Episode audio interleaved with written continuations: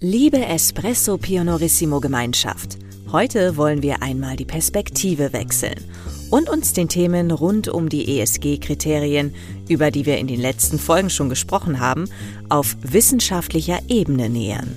Espresso Pionorissimo. Das ist der Podcast der Cynthia Real Estate. Mein Name ist Jochen Prinz. Mein Name ist Ilka Grunewold. Espresso Pionorissimo.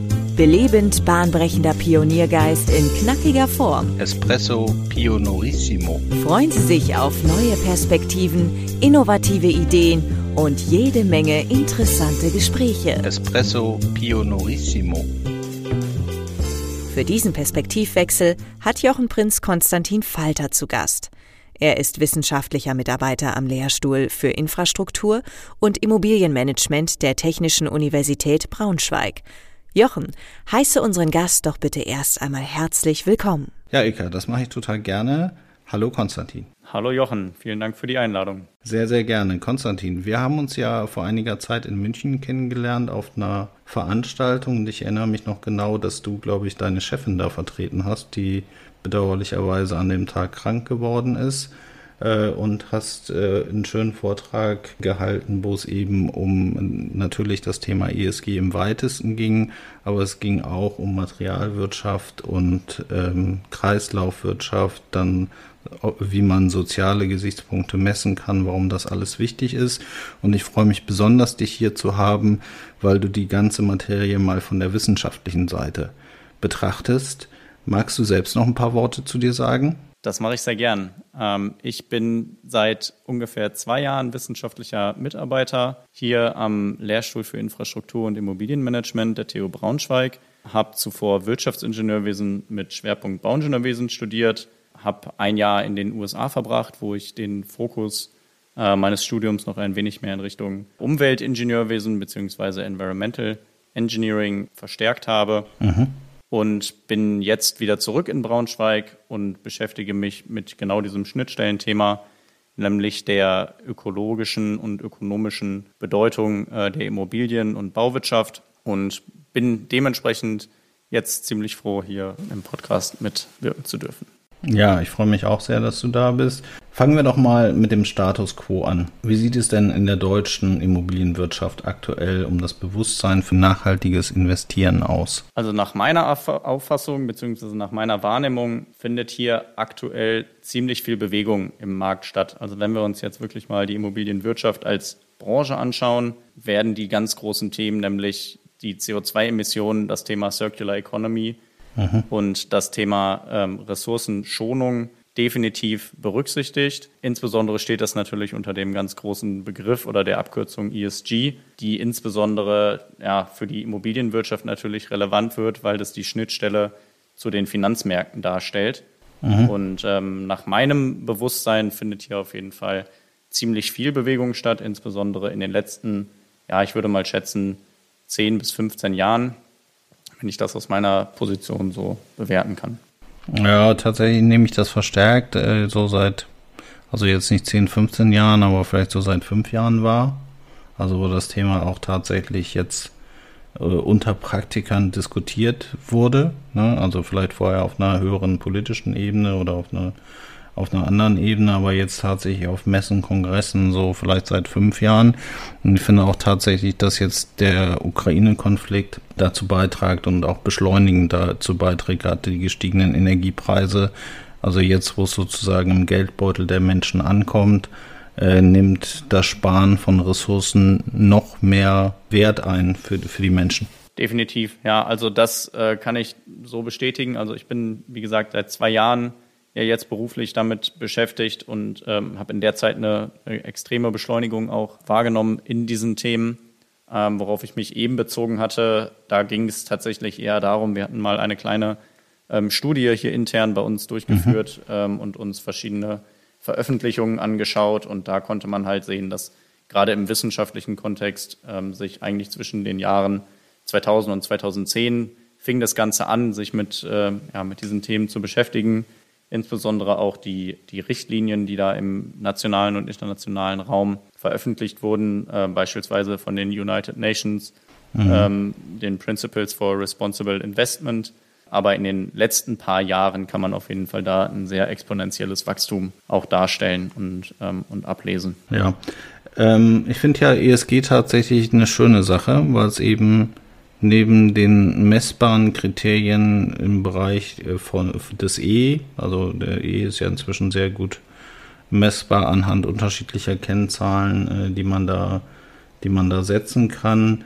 Äh, aber es deckt eben ja auch die Bereiche Social und Governance ab und insofern gibt es ja auch so weiche Faktoren. Bei S ist ja so richtig spürbar nicht zu messen. Das hattest du ja bei deinem Vortrag in München auch schon schon gesagt, aber mich interessiert natürlich trotzdem, was bedeutet denn soziale äh, Nachhaltigkeit so aus wissenschaftlicher Sicht in Bezug auf Immobilien und wie kann man, äh, wie kann man die aus deiner Sicht umsetzen und messen?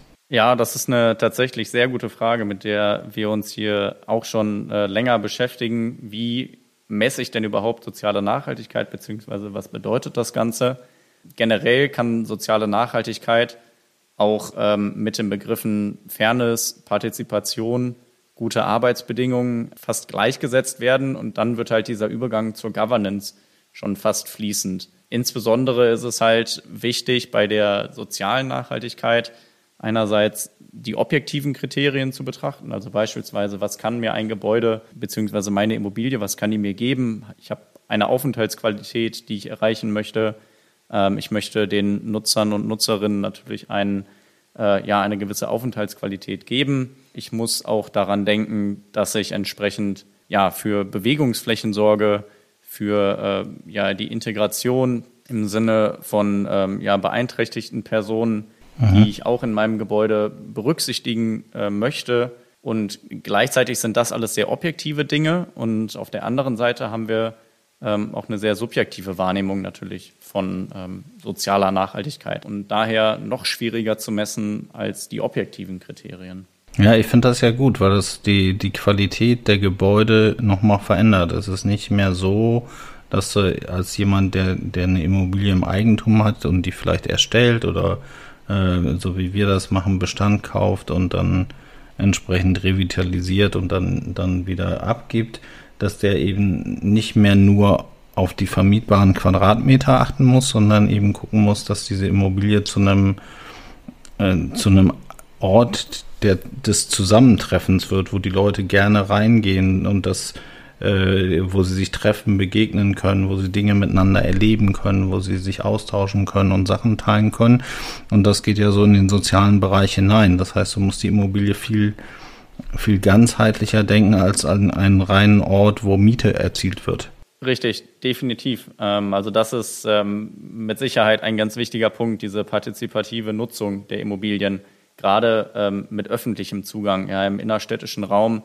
Wie kann die Immobilie neben den ja, dem, neben dem eigentlichen Zweck, beispielsweise einer Wohnnutzung für verschiedene Parteien, wie kann diese Immobilie im Gesamtkontext noch einen sozialen Nutzen stiften. Also habe ich möglicherweise noch die Möglichkeit, öffentlich zugängliche Flächen dort zu erstellen. Mhm. Oder kann ich noch andere Bedürfnisse der Menschen dort in meinem äh, entwickelten Gebiet oder in meiner ähm, Immobilie darstellen? Ja, also kann ich die noch irgendwie durch die Projektentwicklung stillen, dass ich diesen Bedarf vordenke, beziehungsweise meine Immobilie auch dahingehend ähm, entwickle, dass ich über, so wie du es gerade gesagt hast, quasi den reinen Flächenertrag äh, hinweggehe. Genau. Und da müssen wir natürlich auch definitiv unterscheiden zu, dass wir jetzt nicht nur noch Gebäude mit äh, bestimmten sozialen Nutzungsarten, also mit sozialem Bezug in der Nutzungsart erstellen, also nicht nur ja, Krankenhäuser, Schulen ähm, und öffentliche Einrichtungen, sondern wir müssen natürlich auch weiterhin dahingehend schauen, dass jegliche Gebäude irgendwo einen Nutzen stiften in dem Kontext nach, nach innen, aber auch in dem Kontext nach außen zu allen Anrainern. Ja, das, äh, das sehe ich ganz genauso tatsächlich. Also äh, jetzt nur noch soziale Immobilien zu bauen, macht ja keinen Sinn, weil die Leute eben auch irgendwo arbeiten und wohnen müssen oder auch äh, möglicherweise an, an am Einzelhandelsgeschehen äh, teilzunehmen. Aber ich finde halt die finde halt die Mischung ganz gut, ne? Dass man in jeder Immobilie auch was Soziales hat oder was irgendwas Verbindendes hat, äh, was eben Nutzen schafft. Und ich gehe da eben nicht nur hin, um zu arbeiten, sondern eben auch, um Freunde zu treffen oder Bekannte oder Kollegen.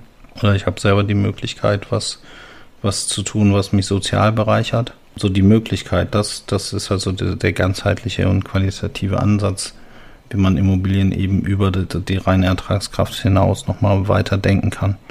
Richtig. Und das finde ich eigentlich, also das finde ich richtig und spannend, ne, weil das halt nicht mehr so ist, nicht so eindimensional, sondern Immobilie steht dann so 50, 60 Jahre und äh, sozusagen für 50 oder 60 Jahre eine gute Nutzung oder eine flexible Nutzung äh, zu ermöglichen, da musst du dir halt schon überlegen, wie du das hin, wie du das organisieren willst und das klappt über eine höhere Qualität aus meiner Sicht besser als über eine Eindimensionalität. Absolut. Also dieser Gedanke, ähm, der eigentlich vorneweg steht, den wir auch tatsächlich bei uns natürlich in der, in der Lehre irgendwo haben. Für wen entwickle ich überhaupt eine Immobilie? Für die Investoren beziehungsweise für meine Anleger? Oder entwickle ich tatsächlich die Immobilie für den Nutzen, der an diesem Standort dann tatsächlich nachgefragt wird, der natürlich irgendwo mit einem wirtschaftlichen Interesse einhergeht, aber auch den Nutzen der, der Beteiligten äh, berücksichtigen muss. Jetzt haben wir gerade über den Nutzen der, der Immobilie über diesen wirklich sehr langen Zeitraum, 50, 60, 80 Jahre gesprochen. Und ich erinnere mich, dass du bei deinem Vortrag auch von technischer und wirtschaftlicher Lebensdauer von Immobilien gesprochen hast.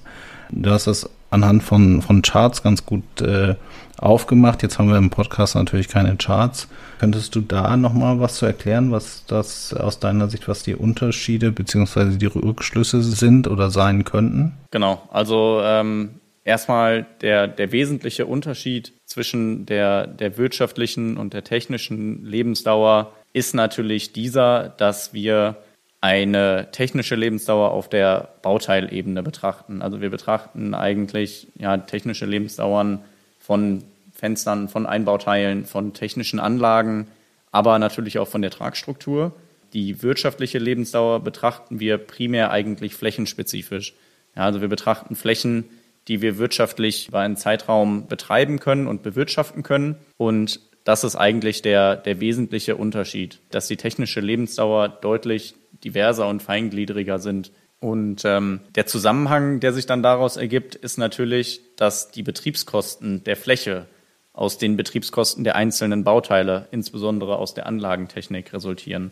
Und dass natürlich dann die technische Lebensdauer einer Lüftungsanlage beispielsweise natürlich auch direkte Einflussgröße ist für die ökonomische Performance und damit halt Einfluss auf die Wirtschaftlichkeit nimmt. Okay, das, das heißt, aus deiner Sicht wäre die äh, technische Betrachtung äh, sinnvoller aus Nachhaltigkeitsgesichtspunkten äh, oder? In gewisser Weise ja, wenn wir nicht noch äh, halt eine weitere Ebene einführen würden. Ähm, und das ist beispielsweise eine Sache, mit der ich mich tatsächlich momentan auch beschäftige.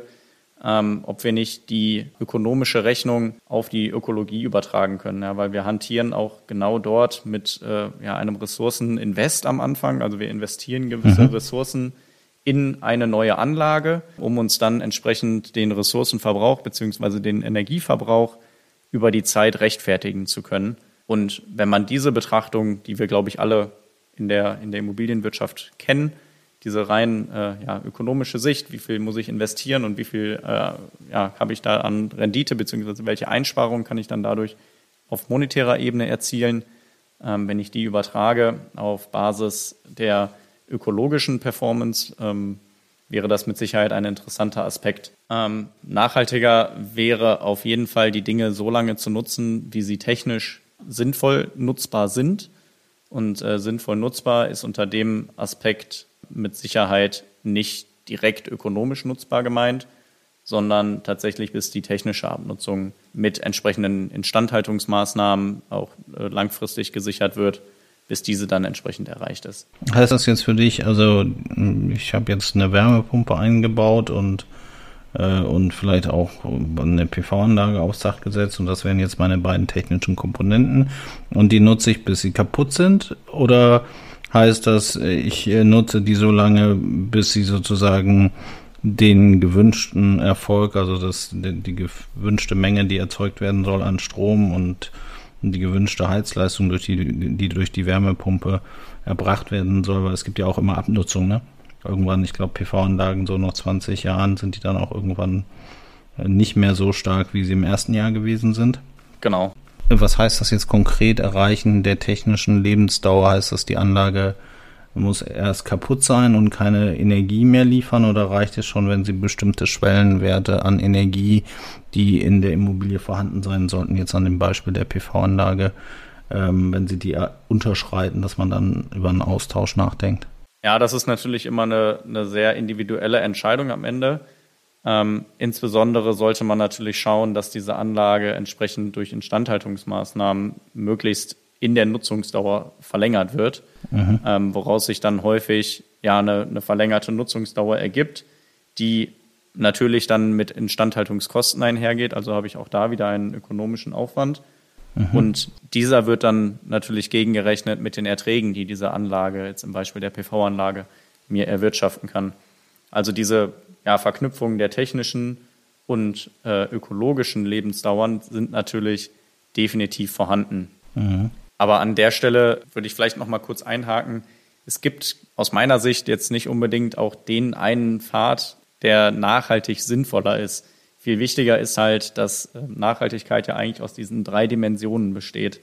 Und zwar ähm, ökologisch, ökonomisch und sozial. Also wir haben ja dieses, dieses Dreieck der Nachhaltigkeit, was ja auch häufig in so einem Säulenmodell mhm. dargestellt wird. Und da sind eigentlich alle drei Säulen immer gleichberechtigt. Ja, also da geht es natürlich dann auch darum, selbst wenn ich jetzt eine, äh, ja, ein ökologisches Investment hätte, beziehungsweise schaue, dass ich diese Anlage möglichst lange betreibe aus ökologischer Sicht und die am Ende ökonomisch äh, nicht mehr tragbar ist und ich nur noch Geld hinterher schieße, ähm, ja. dann wäre das jetzt aus einem vollständigen Aspekt der Nachhaltigkeit auch nicht mehr nachhaltig, weil es halt dann auf ökonomischer Ebene nicht mehr nachhaltig ist. Also es gilt eigentlich immer, diese drei Dimensionen in Einklang zu bringen, um dann entscheiden zu können, ob das jetzt tatsächlich ja eine nachhaltige Aktivität ist oder nicht. Ja, man kann ja unheimlich viel umsetzen in einer Bestandsimmobilie, die vielleicht 30 Jahre alt ist. Äh, so, aber es ist äh, vielleicht irgendwann auch nicht mehr sinnvoll, weil nicht mehr ökonomisch sinnvoll äh, Sachen umzusetzen. So, deshalb hört das natürlich irgendwo auch im Bereich der Wirtschaftlichkeit und der Darstellbarkeit der Immobilie auf. Aber man will ja auf jeden Fall verhindern, dass man Stranded Assets bekommt.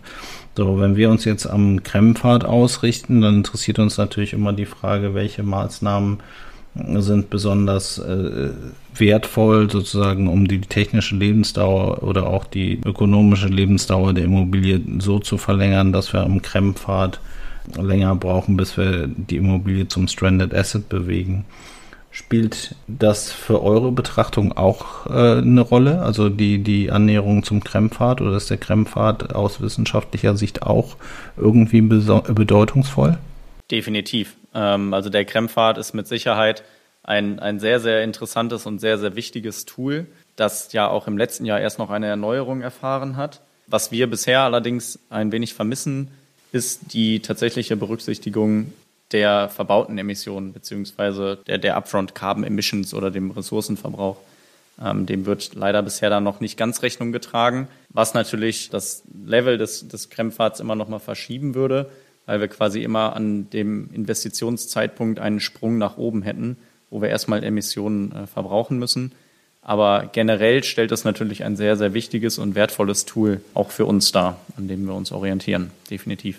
Aber macht es Sinn, wenn ich eine Immobilie kaufe, sozusagen die Herstellung der Immobilie, die für irgendwann vor 30 Jahren war, sozusagen in CO2-Ausstoß mit zu messen, weil ich kann da ja eh nichts dran ändern. So, ich kaufe die jetzt, weil ich sage, ich will da verschiedene Maßnahmen und ich steige aber sozusagen vom CO2-Ausstoß oder von den Kennzahlen steige ich schon mit einem Negativwert ein. Ja. So, ähm, also finde ich jetzt irgendwie so unfair, so gefühlt unfair, aber ist natürlich äh, ich weiß nicht, ob die Wissenschaft in, in unfair und fair denkt äh, da an der Stelle, aber für mich so als Unternehmer oder als der, der Immobilien kauft, sage ich, hab was, das ist schon ist schlecht, wenn es kommt. Ja, definitiv. Also wir unterscheiden mit Sicherheit nicht in fair und unfair. Wir versuchen halt immer das äh, zu erklären, wie man irgendwie äh, einen neuen Weg einschlagen könnte. Und äh, da sprichst du einen ganz interessanten und äh, auch sehr heiß diskutierten Punkt an. Die Kompetenzgruppe Redevelopment der ähm, GIF, der Gesellschaft für Immobilienwirtschaftliche Forschung, der ich auch angehöre.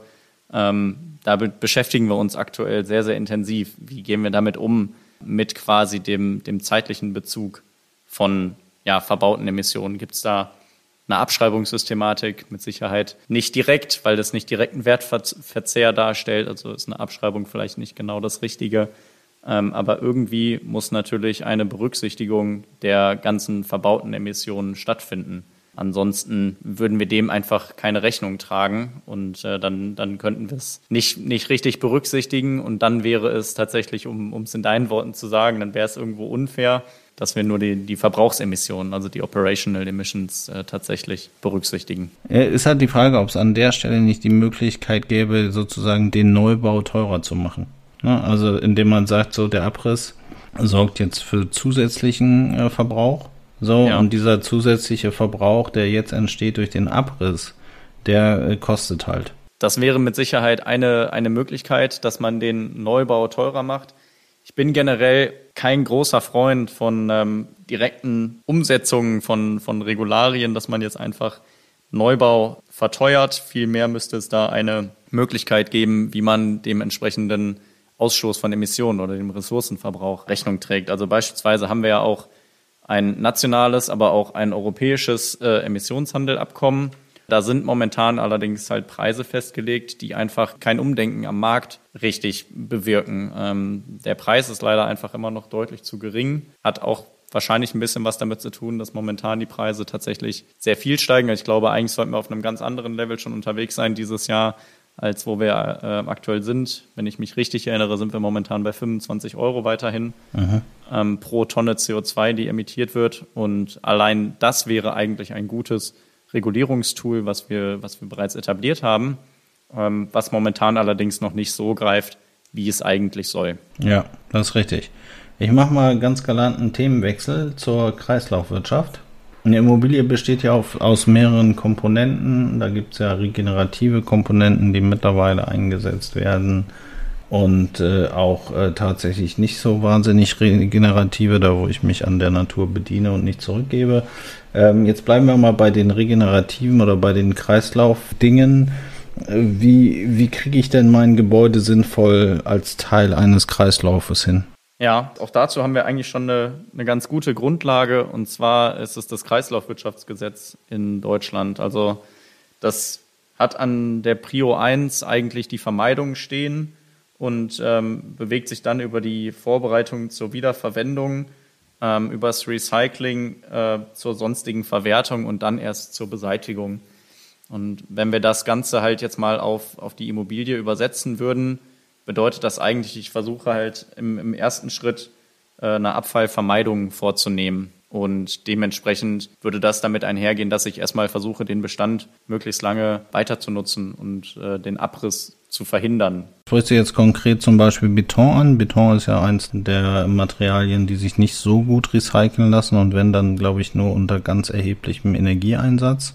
Genau. Also Beton ist mit Sicherheit einer der, der wesentlichen Komponenten, die äh, da Berücksichtigung finden müssen, weil er einerseits mit einem hohen Ressourceneinsatz einhergeht und auch mit einem hohen Energieeinsatz, der dann auch mit äh, einem erheblichen CO2-Ausstoß einhergeht genau das sind eigentlich sehr schützenswerte Bauteile. Schützenswert in dem Sinne, dass sie häufig eine tragende Funktion haben und sowieso eigentlich ähm, eine relativ lange technische Lebensdauer aufweisen, die jetzt auch nicht besonders gepflegt werden muss. Natürlich muss ich es gegen Umwelteinflüsse schützen, aber an sich ist es deutlich ärmer äh, im, im Sinne der Instandhaltung als jetzt eine technische Anlage. Und da lassen sich mit Sicherheit, wenn man jetzt als schnelle Maßnahme das betrachten wollen würde, ähm, sollte man auf jeden Fall den Bauteilen mehr Beachtung schenken, die mit einem hohen Ressourcen- und einem hohen Energieaufwand ins Gebäude gebracht wurden. Und das sind entsprechend häufig die monolithischen Bauteile und tragende Bauteile. Okay, also äh, tatsächlich Beton, was gibt es noch? Ganz klassisch Stahlbeton, Beton, ähm, ja, alle möglichen Ziegel. Ziegel sind natürlich auch sehr ressourcenaufwendig beziehungsweise sehr energieaufwendig, ähm, stellen ja häufig einen Teil der Fassade dar. Dann das Thema, da scheiden sich so ein bisschen die Geister. Auch eigentlich Glas ist sehr ja, energieaufwendig in der Herstellung, hat natürlich allerdings auch einen wesentlichen Effekt auf die Energieeffizienz des Gebäudes. Mhm. Dementsprechend muss man da schon sehr detailliert dann schauen, ob sich nicht doch der Austausch der Fenster lohnt, um einfach eine höhere Energieeffizienz tatsächlich darstellen zu können. Und ähm, Genau, aber das wären die wesentlichen ja, Aspekte, die man da betrachten sollte. Ähm, ganz wichtig ist natürlich auch noch, gerade wenn ich ein Bestandshalter bin, dass ich überhaupt die Informationen darüber habe in meinem Gebäude. Mhm. Also da kommen wir jetzt so ein bisschen in das, das Thema Digitalisierung noch einmal ab. Ähm, möchte ich aber nicht unkommentiert lassen, weil das ist natürlich auch ein ganz wichtiger Schritt in Richtung der Circular Economy, dass man sich als Bestandshalter erstmal ja, Gedanken darüber macht, welche Bauteile und welche Materialien sind denn überhaupt in meinem Gebäude verbaut, um dann diese Entscheidung nämlich treffen zu können, die du eben angesprochen hast. Was kann ich denn überhaupt tun? Also welche Materialien bzw. welche Bauteile soll ich denn in meinem Gebäude vielleicht ja, zurückhalten oder was, wo muss ich meinen Fokus drauf setzen? Also das ist mit Sicherheit auch ein Thema, was ja die Schnittstelle da darstellt. Okay, aber das weiß ich ja in der Regel, ne? Äh, in der Regel weiß ich ja mit der, schon mit der Baubeschreibung, was wie erstellt ist, aus welchem Material und, und kann mir dann eben angucken, was ist jetzt schon regenerativ, was muss ich vielleicht ersetzen oder was nicht. War neulich in, mal an der Ostsee so und da wurden so äh, so, so Mehrfamilienhäuser so in Holzständer Bauweise äh, erstellt und bin ich da mal hingegangen und dann haben die gesagt, ja, wir machen hier alles nur noch mit regenerativen Sachen. Wir bauen die Holzhäuser komplett aus Holz, so die Dämmung machen wir mit auch regenerativen Materialien und äh, für uns ist das ein Konzept, das so ja. zu tun. Fantastisches Beispiel eigentlich, wenn es dann tatsächlich auch so funktioniert, nämlich dann nämlich nur genau auf organische Baustoffe zu setzen, weil die entsprechend am Ende halt vollständig auch wieder diesen natürlichen Zyklen zurückgeführt werden können und damit halt vollständig kreislauffähig sind. Ja. Also das sind halt mineralische Baustoffe häufig eben nicht oder nur bedingt recycelfähig. Weil ich beim Glas ja tatsächlich auch ein bisschen skeptisch bin. Ich habe gelesen, dass es eben sehr häufig recycelbar ist. Also ich glaube äh, Papier, Karton oder so achtmal wiederverwendbar. Aber Glas, glaube ich, 30 Mal. Also wenn du das 30 äh, Mal kannst du das einschmelzen und wieder als Glas verwenden. Also sehr, sehr, sehr häufige Wiederverwendbarkeit. Allerdings brauche ich dafür ja auch sehr hohe Temperaturen. So, das kann ja vom, vom CO2-Ausstoß, also wenn ich jetzt so in den Einzelhandel, bin, trifft jetzt wieder ein bisschen ab von den Baumaterialien, aber wenn ich zum, zum Supermarkt gehe und mir eine Flasche kaufe, die pfandfähig ist, dann ist das ja sehr viel besser wahrscheinlich vom CO2-Ausstoß, als wenn ich jetzt äh, mir ein Gurkenglas kaufe und das dann in einen Glascontainer werfe. Weil äh, vom CO2-Ausstoß das ja nicht gut sein kann eigentlich, ne? Richtig, also das Glas äh, auch wiederverwertbar und eigentlich auch vollständig recycelfähig ist. Das ist so bis zu einem bestimmten Grad unter natürlich immer einem extrem hohen Energieeinsatz. Das Glas muss eingeschmolzen werden, ähm, wieder in quasi die neue Form gebracht werden. Und ähm, solange wir quasi möglicherweise da das Energieproblem lösen und auch da, da bin ich leider überfragt an der Stelle, ähm, aber wenn wir da natürlich auch erneuerbare Energien in diese Prozesse mit einbringen können, ähm, hätten wir dann gleichzeitig tatsächlich auch das Emissionsproblem damit in den Griff bekommen, wenigstens ein wenig. Ja, die Frage ist halt, ob ich bei der Bestandsimmobilie tatsächlich das komplette Fenster austausche ne? oder nur sozusagen alles, was um das Glas drumherum ist. Also sozusagen die Fensterfassung, die ganzen Dichtungen, die mache ich vielleicht neu, aber das Glas behalte ich. Richtig, auch das wäre natürlich eine Möglichkeit, dass man dann so detailliert den Eingriff gestaltet, dass man entsprechend ja, möglichst viele von den Bauteilen wiederverwenden kann, wieder in das Gebäude auch zurückführt und da sehr, sehr feingliedrig ja nur an den Bestand rangeht. Und aus Sicht der ökologischen Nachhaltigkeit, also gerade äh, mit dem Thema äh, Ressourcenschonung, also auch da haben wir ja verschiedene äh, Betrachtungsebenen, aber bei dem Thema Ressourcenschonung wäre das mit Sicherheit eine wesentliche ähm, und eine sehr gute Maßnahme, wie ich ja mein Gebäude auf der ökologischen Ebene gut zurückführen kann. Das erschließt sich ja eigentlich jedem, dass das sinnvoll ist. Richtig, also auch wir in der Wissenschaft versuchen natürlich nicht, äh, die Welt irgendwie zu verklären, sondern wir wollen auch äh, anwendbare Lösungen schaffen. Wir wollen jetzt nicht an der Immobilienwirtschaft vorbei uns orientieren, sondern auch wir versuchen natürlich möglichst praktikable Lösungen zu schaffen, immer unter der Prämisse, dass wir versuchen, auch möglichst viele Aspekte breit gefächert ähm, mit in die Betrachtung mit reinzunehmen. Okay, vielen Dank, Konstantin. Das war toll von dir äh, sozusagen äh, endlich, dass ich endlich mal mit einem Wissenschaftler sprechen durfte mit dir. Ganz herzlichen Dank fürs Kommen. Ja, vielen Dank für die Einladung. Hat mich gefreut. Ja, und äh, unseren Zuhörern und Hörern sage ich wie immer bis ganz bald. Wie hat es Ihnen gefallen? Haben Sie Fragen, Kritik oder Anregungen zu unserem Podcast? Dann freuen wir uns auf Ihr Feedback. Schicken Sie uns einfach eine E-Mail an podcast.cynthia.de. Espresso Pionorissimo. Weitere Infos finden Sie entweder in unseren Show Notes oder auf www.cynthia.de slash podcast. Bis bald!